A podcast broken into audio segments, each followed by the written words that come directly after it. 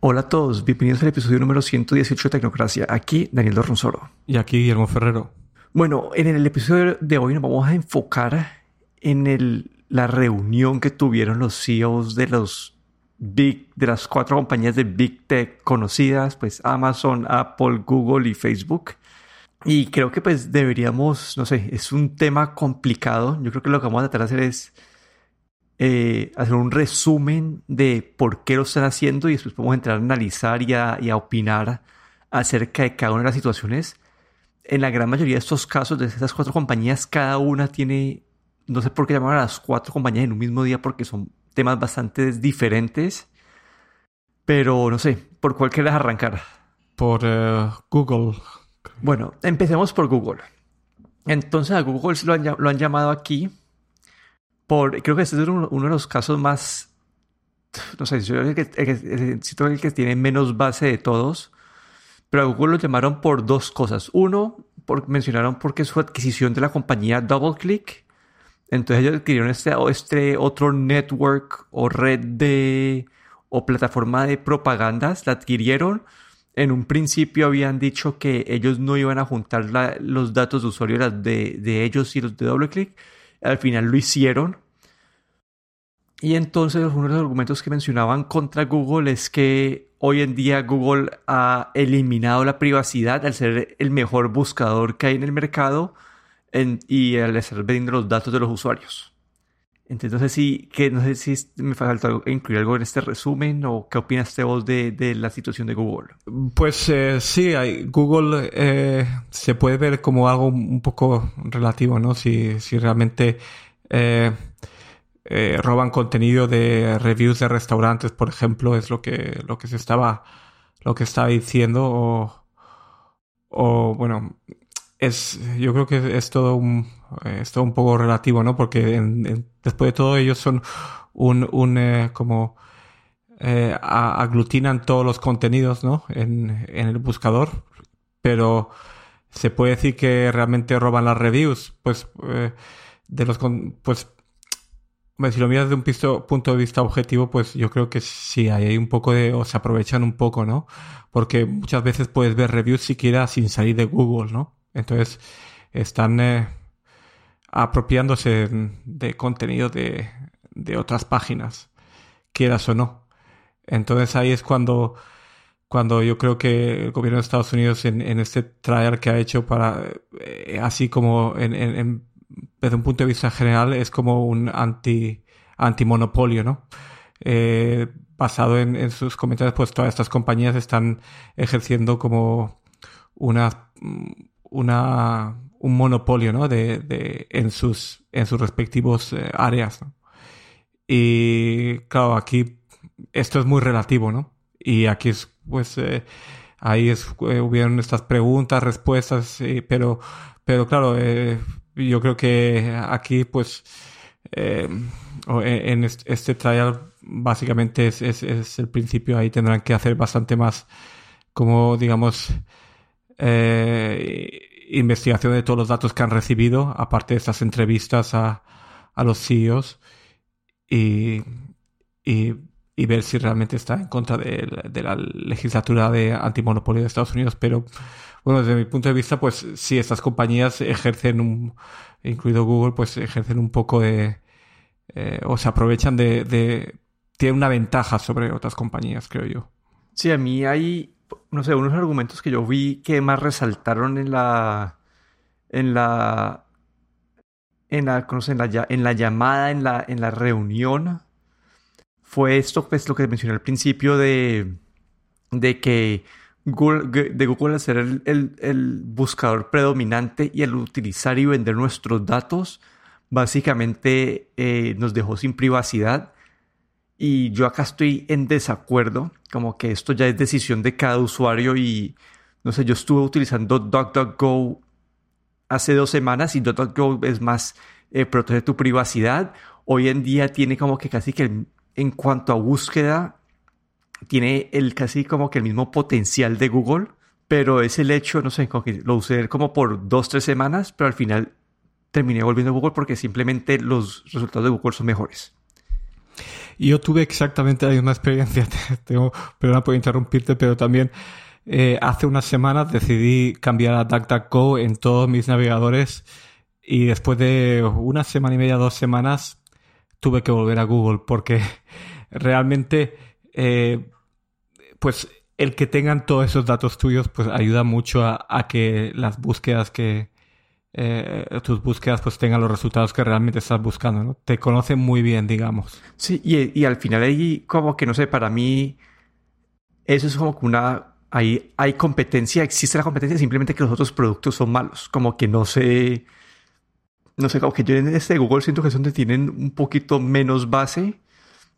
Y porque además de que hoy en día hay opciones que en teoría son buenas, uno, uno si quiere, uno puede utilizar DuckDuckGo o, hay muchos otros como que eh, buscadores o que son como enfocados en privacidad. No, Google no es el único. Entonces, no sé, como que, pero DuckDuckGo no es el único. Entonces yo siento que las, alternativas existen, simplemente que un producto superior a los otros y, parte de la superioridad, superioridad, es que están utilizando tus datos. Como que ese es, como si uno quiere poder tener una mejor experiencia de usuario, es, no sé, tienes que estar dispuesto a hacer eso. Sí, Google te dice, te decían que si había un conflicto de intereses entre el Google que te manda a, digamos, a, websites, eh, como algunos websites en concreto, donde ellos tienen ahí sus anuncios, pero realmente pues esos websites son los que tú realmente estás buscando, ¿no? Porque tal vez porque son los que mejor información tienen y también son los que tienen luego anuncios de Google, ¿no? Pero es un poco... Yo creo que sí, ahí a, lo mejor están ejerciendo un poco de, de claro, de, no sé si de monopolio, pero sí que te se aprovechan un poco esa, de esa ventaja, pero para el usuario final digamos que es, eh, es positivo porque te están ayudando a lo que tú quieres hacer realmente con Google o con un buscador. Pero bueno, desde el punto de vista de, de ejercer monopolio, pues a lo mejor tal vez sí que sí que hay razones. Y en cuanto a Facebook, Facebook empezamos a ver una, una tendencia diferente de, de cuestionamiento. A Facebook lo que les criticaron especialmente fue, fue la parte de, de su adquisición de Instagram.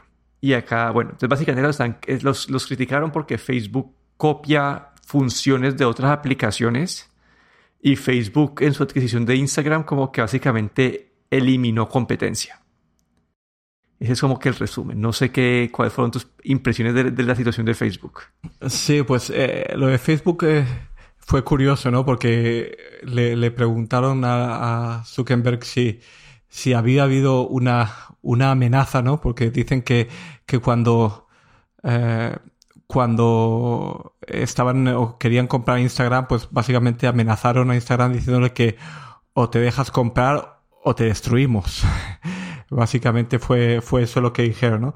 Y, y otra vez, pues, eh, ¿no? Ah, están aquí como eh, creando una, una, digamos, un, monopolio otra vez, ¿no? Están diciendo, en vez de ellos crear su propio servicio y ahí competir con Instagram, ¿no? Entonces, básicamente lo, lo engullen, ¿no? Y, y monopolizan, ¿no? Otra vez ese, este tipo de, de servicios.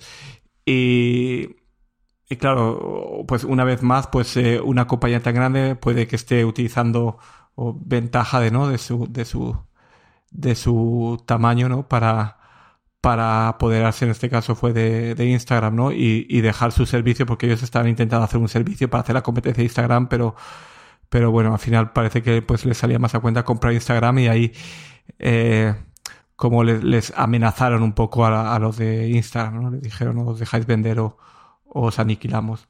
Y, ahí, y al final, pues, eh, Facebook compró Instagram. Sí, y bueno, entonces ahí yo tengo, acá ya empiezo a entrar en, en, un tema que tengo sentimientos encontrados. Con el primero, si estoy más claro, con la parte de copiar funcionalidades, eh, siento que el sistema de copyright o de protecciones de, de, de patentes y todo eso no protege ese tipo de cosas, porque si no sería como una persona que crea una función y básicamente limita la competencia, porque básicamente dejaría todo el resto de aplicaciones o, o compañías sin acceso a eso. Y entonces lo que hay hoy en día, y esto lo vemos en todos los productos, Google copia eh, funciones de, de, iOS, Apple copia funciones de, de Android, eh, Facebook copia funciones de Snapchat, todo eso.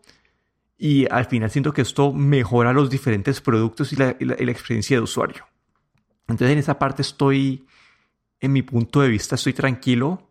Y la otra que pues ahorita lo vamos a hablar también con, con Amazon, ¿entiendes? Esperemos hablar de Amazon y ahora te doy mi opinión de la, de la otra parte de cómo de las adquisiciones. Amazon tiene, a Amazon lo criticaron por dos, por dos, eh, por dos puntos. Uno de los puntos de Amazon es como que esta adquisición de compañías, como que utilizando su tamaño para ejercer poder sobre estas compañías. Y la otra es utilizando datos de, pues, de, de, ventas de, diferentes productos para crear sus propias líneas de competencia. Entonces aquí, no sé, en cuanto a Amazon, ¿qué, qué, viste vos? Pues eh, una vez más, pues una, una gran compañía, ¿no? También ejerciendo, eh, ejerciendo su, su poderío.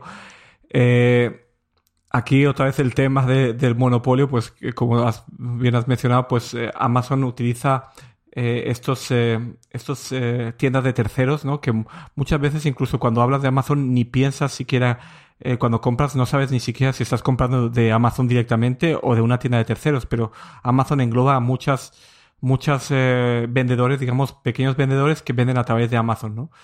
Y aquí es donde, donde lo están, digamos, lo están un poco investigando. Y es que ellos eh, utilizan esta, estos datos de, de o, dicen, no se les acusa de utilizar datos de, de estos eh, terceros vendedores que venden a través de su sistema, ¿no? Para saber qué, que, como tú dices, qué líneas de productos les conviene, les conviene vender a ellos o, eh, digamos, o crear nuevas líneas de productos, ¿no? Para, para su ventaja, ¿no? Aprovechándose, digamos, de esos pequeños eh, pequeñas eh, empresas que venden a través de, de Amazon. Y aquí pues otra vez yo creo que desde mi punto de vista no sé si a lo mejor yo estoy un poco más siempre a favor de los pequeños que de los grandes, pero creo que sí que ahí hay una, un abuso, ¿no? De que aunque ellos niegan, ¿no? Que, que esto se haga, pero pero yo creo que aquí sí que sí que lo hacen y también eh, habían testimonios de pequeños vendedores de libros que decían que ahí Amazon eh, vendían libros de Amazon y luego de repente un momento dado pues eh, eh, primero que tienen que pasar por el filtro de Amazon de lo que les deja vender y lo que no les deja vender y luego de repente pues no vendían no, no vendieron ni un producto ellos durante meses pues no vendían nada por lo visto pues Amazon ahí ve lo que le conviene a él y, y lo venden. Entonces, en vez de mostrarte los terceros, te, te llevan a, a, vender directamente, venderte directamente su producto, ¿no? Porque les conviene más vender su, directamente su producto que, que no vender productos de terceros, ¿no? Entonces yo creo que aquí también,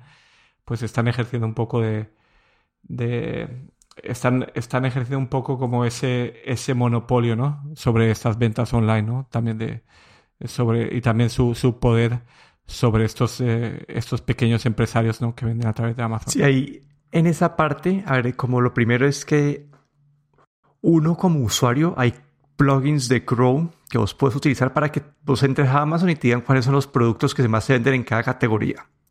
Y hay gente que hace negocio, como que un, un negocio que hace la gente es, eh, no sé, ven que eh, se están vendiendo muchos, no sé, eh, mascarillas para perros, no sé. Entonces la gente va, busca eso en China con marca X, lo piden y lo ponen en Amazon. Como que hay gente que su negocio es simplemente buscar tendencias utilizando herramientas como estos, estos plugins de Chrome y básicamente ponerlos a la venta. Como que es... Entonces como que eso lo hacen terceros.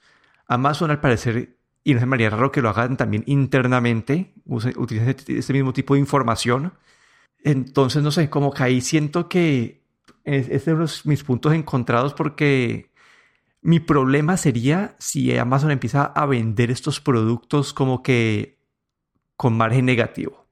Porque yo, yo, yo, yo la verdad, yo, tengo muchos productos de Amazon Basics. Tengo como que los cables que utilizo para cargar el iPhone son de Amazon Basics. Tengo, no sé, como que hay varias cosas que básicamente la marca, no sé, la marca típica como que cuesta, no sé, 30 dólares y la de Amazon cuesta 15. Y pero pues eso es como que con todos los genéricos cuando uno va, no sé, a, unas, a, diferentes tiendas es lo mismo, ¿no? Como que está la marca normal y la marca genérica es, es más barata. Ya no sé, como que esto es una, una parte que tengo pues sentimientos encontrados porque esto es algo que, esto es un concepto de, no sé, como que de copiar productos famosos y de sacarlo bajo una marca genérica es un concepto que ya existe, lo se ha hecho por mucho tiempo. No, que quería decir que esto, los, sin ir más lejos, los supermercados lo hacen todo el tiempo, ¿no? En todas partes. Esto de la marca blanca es... exacto, entonces como está en la marca de supermercados y, y te da lo, eso es la opción al usuario como que si la persona usa su marca, pues escoge su marca, pero también te da una marca diferente, genérica, más barata, que es un mismo producto. Entonces como que siento que al usuario como consumidor estás mejor Ahí mi pregunta es que, ahí mi, mi problema como que filosófico sería más como que, no sé, Amazon ve que esa compañía los vende a 20 dólares, ellos lo van, a, vender a 15 para robarle mercado y en verdad vendiéndolo a 15 le están perdiendo plata a cada, a cada unidad, pero como ellos son tan grandes se pueden dar el lujo de venderlo a 15. Entonces mi problema sería es que se aprovechen a, artificialmente a ganar participación como que vendiendo a pérdida. Ese, ese sería el punto para mí de, de, de, no sé, de problema. Sí, exacto, lo de, lo de vender, vender a pérdida sus propios, sus productos de, su marca blanca o su marca genérica es, y, básicamente eh, se aniquilan estos, estos, eh, esas tiendas de terceros, ¿no? Pero el punto, un punto que tienes ahí que yo no había pensado y que, y que, y que lo veo bastante interesante es lo que decías que, que hay, eh, hay gente que se dedica a ver lo que más se vende y empiezan a vender vía Amazon, que aquí hay, hay otros, otros eh, gente que se aprovecha también de, de este sistema. Digamos que, que mirándolo desde ese punto de vista, pues Amazon no es el, no es el, eh, digamos, el, el, único que se aprovecha, sino que cualquiera se puede aprovechar de esto. Pero ahí donde, donde viene el problema o el dilema es que si Amazon está vendiendo estos productos eh, a pérdidas, ahí sí que esto es un, digamos, es una, una batalla como desbalanceada, ¿no? es, es no es justo. Sí, como que... Eh, eh, sí, ese para mí sería el problema y ahí ya tocaría pues, hacer una investigación que tengan que ir a asegurarse que ninguno de estos productos lo están vendiendo a pérdida. Y el segundo punto, que ya es un poco ya acá más filosófico en cuanto a tu percepción de cómo debe ser la competencia, cómo debe ser el mercado pues, capitalista. Y es que usualmente lo que pasa con la adquisición de compañías, al menos en el mercado americano, es una compañía pequeña como que sale con una innovación y no sé, como que y una compañía grande al final lo que hace es como que esa compañía ve, hace prueba del concepto y una compañía grande lo adquiere. Y si esa compañía grande no lo adquiere, como que básicamente las compañías grandes lo pueden empezar a, imitar. Y esa es la dinámica que hoy en día en el mercado. No sé, como que Apple a cada rato compra compañías eh, que ayudan a mejorar el, no sé, el iPhone, Google compra compañías a cada rato, Amazon, ahí, eh, que fue pues, uno de los problemas y de Facebook es que ven una compañía, tratan de comprarla, si no la compran ellos pues tratan de desarrollarlo internamente. Y entonces acá pues dicen que es injusto que una compañía grande como que si no los o, que los compre, que, que, trate de comprarlos porque al tratar de comprarlos pues ellos básicamente tienen como que el, tienen la posición dominante porque es una compañía grande y si no los compran, como que los puedan imitar. Como que ese es el, problema que hay. Y no sé, acá pues voy a estar, mi punto de vista es que yo veo estos servicios de plataforma, que esos servicios de plataforma entre más útiles sean para el usuario y entre más funciones tengan, como son mejores. Como que si sale una, un startup, no sé, sale un startup que te dice, te un ejemplo como Apple acaba de escribir una compañía que la compañía te permite recibir pagos a través de, de NFC. Entonces, si tu, celular tiene un chip NFC, usualmente uno lo puede utilizar para hacer pagos, pero ahorita lo va a poder utilizar para recibir pagos. Esa compañía independiente puede desarrollarse, puede capturar una parte de mercado, pero su alcance está limitado. Como que básicamente Samsung puede empezar a hacer un sistema parecido, Google puede hacer un sistema parecido, y al final esas compañías pues ganan. Entonces Apple lo compró ¿Qué significa que esta compra de Apple? Que esta compañía pequeña dejó, va a dejar de existir, sí, pero también, y no está, no, es una compañía que mostró innovación, como que la innovación sigue ahí, simplemente que el hecho es que Apple la compra y ahora va a llegar a, va a expandir su, su impacto en el mundo. Entonces esta dinámica, lo que yo veo la dinámica, al menos en Estados Unidos, puede que Europa como son más estrictos con esto es muy diferente la dinámica, pero en Estados Unidos la dinámica es, en la gran mayoría de los casos, las compañías pequeñas, los startups son los que innovan, son los que toman estos riesgos, son los que sacan estas ideas nuevas. Y si es una compañía grande ve que esto puede mejorar su, eh, su producto, lo adquieren y lo replican y lo, y lo impulsan como que a un nivel que la compañía pequeña casi es muy probable que no hubiera llegado.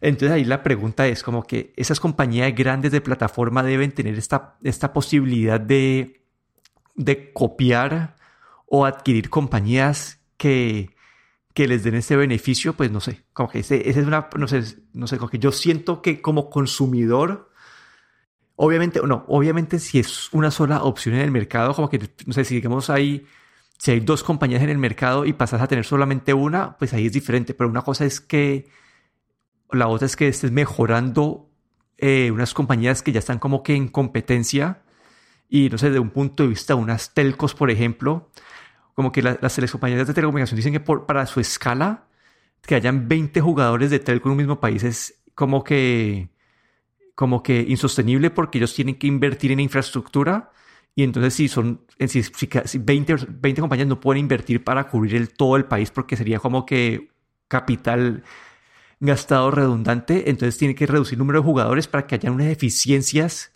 en el sistema. Entonces, no sé, como que todo esto como que me hace pensar a mí que, que estas adquisiciones como que no son como que tan malas para el consumidor que, quieren proteger aquí con, la, con, con incremento en competencia. Sí, como, como dices, pues otra vez, pues eh, yo creo que incluso todas estas prácticas que hacen estas compañías eh, son eh, para el usuario final, eh, digamos, son siempre beneficiosas, ¿no? No, no hay, no hay, ahí creo que no hay, no hay duda, ¿no? Todo, por ejemplo, Apple adquiere una compañía que se dedicaba a, hacer, como dices tú, algún pago o, lo que era Siri anteriormente, que era una compañía independiente, y ahí lo la absorbe y, la, y saca un servicio mejorado, ¿no? Y claro, si tuvieses 10 compañías queriendo hacer lo mismo, pues básicamente no habría ninguna compañía buena haciéndolo. Y a veces este, el que una de las, una compañía o, que este número de compañías se reduzca, ¿no? Por adquisiciones y tener menos jugadores, pues hace que se pueda invertir, que se pueda, digamos, eh, crear una infraestructura más grande y dar mejor servicio. Claro, el usuario final es siempre el que gana, pero luego la otra cuestión es cómo es realmente, si, si estas grandes compañías están utilizando eh, su, su, eh, su capacidad, digamos, para absorber a otras compañías, para ejerciendo un monopolio sobre, sobre, sobre el mercado, ¿no? Y es lo que, pues, siempre queda la duda, ¿no? Y es lo que en este caso pues están, se está intentando resolver, ¿no? Con este, con este, con esta, digamos, este, este... Esa indagación, investigación a, las prácticas de, esas compañías. Y me, me resultó bastante curioso, ¿no? Que después de las, fueron cinco horas y media, yo he visto algún pedazo, no, no he visto todo, pero que, eh, bueno, y, y realmente eh, todavía no está hecho este, este informe, ¿no? Que con las conclusiones y los siguientes pasos, pero lo que lo que dijeron, ¿no? Es que es, era es claro, hay un hecho claro y que estas compañías, eh, como existen hoy, tienen un monopolio de poder y que y que necesitan, dicen que necesitan eh, romperse y que y, y que todas necesitan ser eh, reguladas de, buena, de, de, manera, digamos, justa y, y deben ser como responsables de sus hechos, ¿no? Y, aquí me parece curioso porque realmente dicen que, que, lo ven así, ¿no? Que realmente estas compañías están ejerciendo un, un, eh, tienen un, poder no monopolista, digamos, en sus en sus diferentes zonas y, nada, ahí tenemos que ver lo que, lo que se puede hacer. Eh, yo así recordando así en el pasado, me acuerdo que la Unión Europea se puso bastante dura con el, cuando el Internet Explorer formaba parte o, Microsoft metió el Internet Explorer como parte del sistema operativo y la Unión Europea dijo que no, que esto era un monopolio y que se tenía que romper y finalmente Microsoft tuvo que ceder y el, el Internet Explorer se podía y se puede desinstalar eh, completamente del sistema operativo para así poder instalar si quieres el Firefox o el Chrome o, algún otro navegador, ¿no? En aquel tiempo pues también parecía, o la Unión Europea pensó que Microsoft estaba ejerciendo ahí un, monopolio, ¿no? metiéndote, digamos, el, el navegador eh, como parte integral del sistema operativo, ¿no? Al final tuvieron que ceder y aquí pues vamos a ver cuáles son las conclusiones que sacan, ¿no? Y cómo, qué pueden hacer. Si van a intentar trocear las compañías o, cómo van a poder em, hacer esto. Sí, yo y la verdad, desde ese punto de vista, como esto lo hemos discutido antes en algún otro podcast, pero para mí una compañía que es una plataforma, su utilidad es netamente su tamaño. Y no sé, como que siento que el romper estas compañías, especialmente desde el punto de vista gringo, que no sé, como que el 70% de los ingresos de Apple es un ejemplo, son de afuera de Estados Unidos. Al debilitar estas compañías, estás debilitando como que los ingresos que pueden traer estas compañías de afuera del país.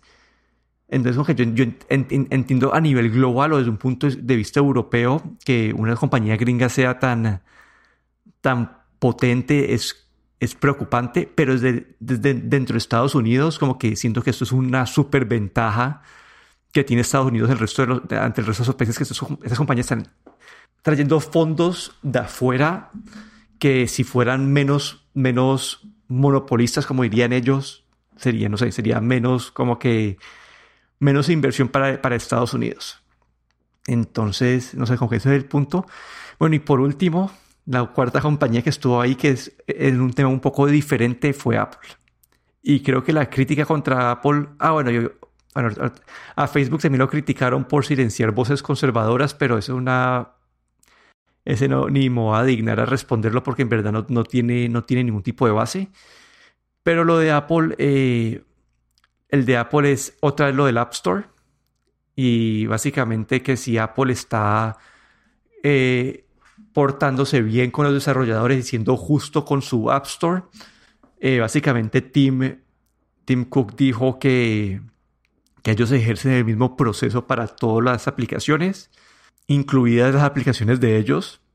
Ahí no sé pues qué, qué tan cierto sea esto, pero definitivamente en cuanto a los pagos, las compañías grandes tienen algunos beneficios y yo, yo entiendo eso, entiendo que haya lógica que, no sé, que, que, Amazon tenga un trato especial porque Amazon, no sé, como que es el, el 50% de, de, de, de, las descargas de aplicaciones de, no sé, de música de Amazon, entonces sentido, tiene sentido que tengan un trato especial con Amazon pero él dijo que trataban, pues tenían el mismo proceso para todas las compañías, que puede que sea cierto. Y pues pusieron en discusión lo, lo, de los márgenes que cobran ellos por estar en el App Store, que son pues del 30% para compras y 15% para suscripciones. Ellos, pues Apple dice que son, están en línea, que es verdad con el resto de compañías de suscripción que hay en el, que hay en el mercado, con el mismo Google Play Store.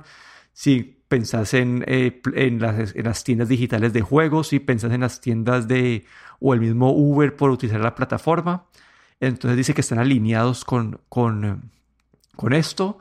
La única diferencia pues de Apple y Google es que Apple está, es un ecosistema cerrado y no permite la instalación de como que tiendas de, third parties o, o, o, o pues, estas instalaciones externas y acá pues yo estoy, bueno, yo, soy muy como desde el punto de vista de producto entiendo por qué lo hacen, porque pues para tener una experiencia más limpia, más segura y todo eso. Entonces no sé, como que siento que Apple aquí puede estar, no sé, le puede hacer metiendo mucha presión y no sé, eso lo discutimos en el episodio cuando hablamos de, de la aplicación de Hey, que al final lo que nosotros dijimos fue que, que Apple pues puede o, o, o ser menos estricto con las reglas de, de que las compañías puedan poner en sus aplicaciones, si quieres suscribirte con 10% de descuento, hazlo a través de nuestra página web. como que poner ese tipo de letreros dentro de las aplicaciones o bajar las comisiones, que fue lo que discutimos la última vez. Sí, aquí lo de Apple, eh, habían, hubo, una cosa que me llamó la atención, por ejemplo, que en un artículo que leí que mencionaban que Apple, eh, por ejemplo, cuando el Amazon Prime Video eh, llegó a Apple, pues Apple quería que sí o sí hubiese una aplicación de Amazon Prime Video en, en iOS. Y claro, para Amazon también eh, Apple es, es, una competencia en algunos tipos de servicios como libros electrónicos, películas, todo esto. Y, y claro, ha, habido un trato preferencial para este tipo de compañías más grandes.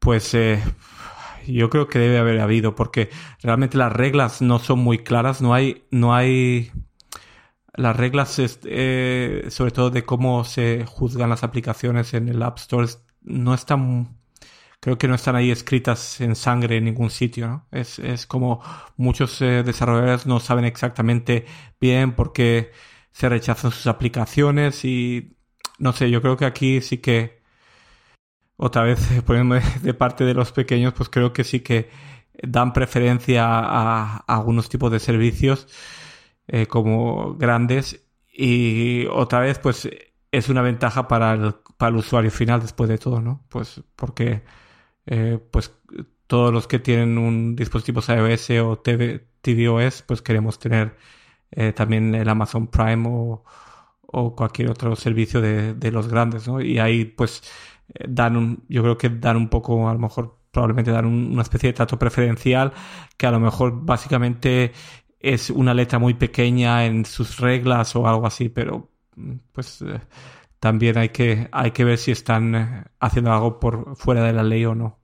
Sí, no sé, ahí como la verdad siento que es que las, no sé, las reglas de Apple en la tienda, pues yo he pasado por, yo, pas, yo pues cuando publiqué la, aplicación he pasado por ese proceso y es bastante, aunque las reglas en sí están escritas en sangre, como decís vos, la lectura o la, no sé cómo la, la interpretación. la, busca, la interpretación de la persona que está haciendo el review como que cambia de persona a persona.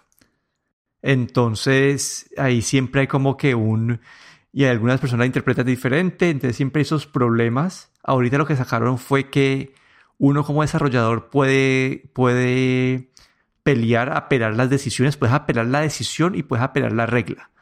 Entonces, no sé, como que tratando, tratar de, tratando de dar más control al usuario.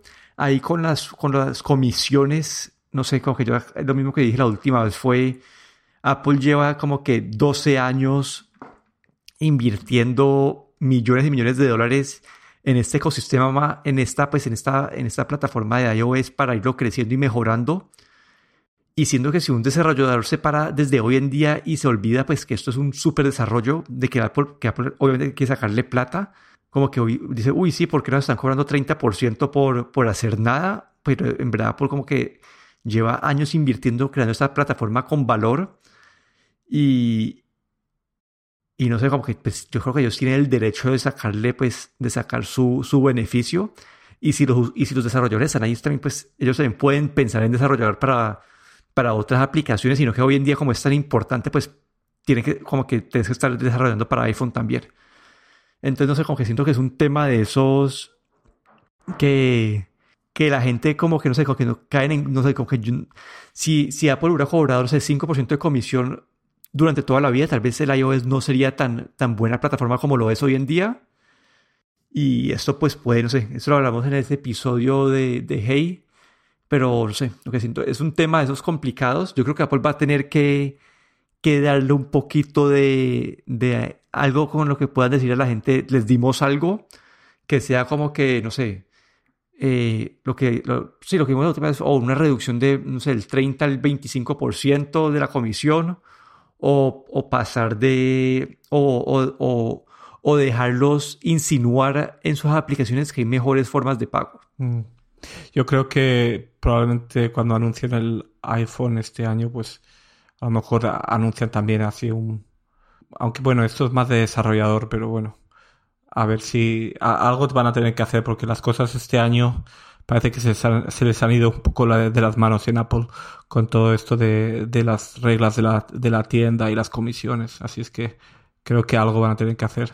Sí, pues y, y hablando de Apple y, la, presentación del, del iPhone de, de, este otoño, pues ahora sí que parece que han confirmado que va a haber em, un retraso de unas semanas este año. Y es muy curioso porque esto fue durante durante el, eh, la presentación de los de las del, del cuarto de las ganancias del, del cuarto.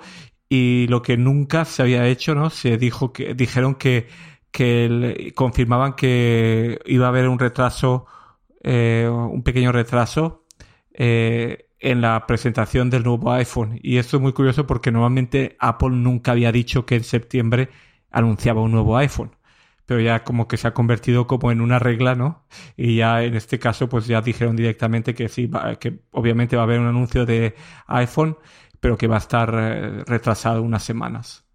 Sí, siento que ahí es como una forma de decir que los resultados del Q3 que usualmente tienen eh, un poquito de ventas de iPhone, como que usualmente los iPhones sacan como que el 20 de septiembre, entonces capturas eso y, es la semana de anuncio, entonces capturas esas, esas ventas esos primeros 10 días, pero yo, eh, básicamente están diciendo que este, este, año esas ventas van a estar todas en el Q4 entonces, eh, básicamente, no sé. Ah, bueno, y algo, que fue positivo en ese, en ese anuncio también fue que el iPhone SE ha vendido mucho más de lo que se esperaba.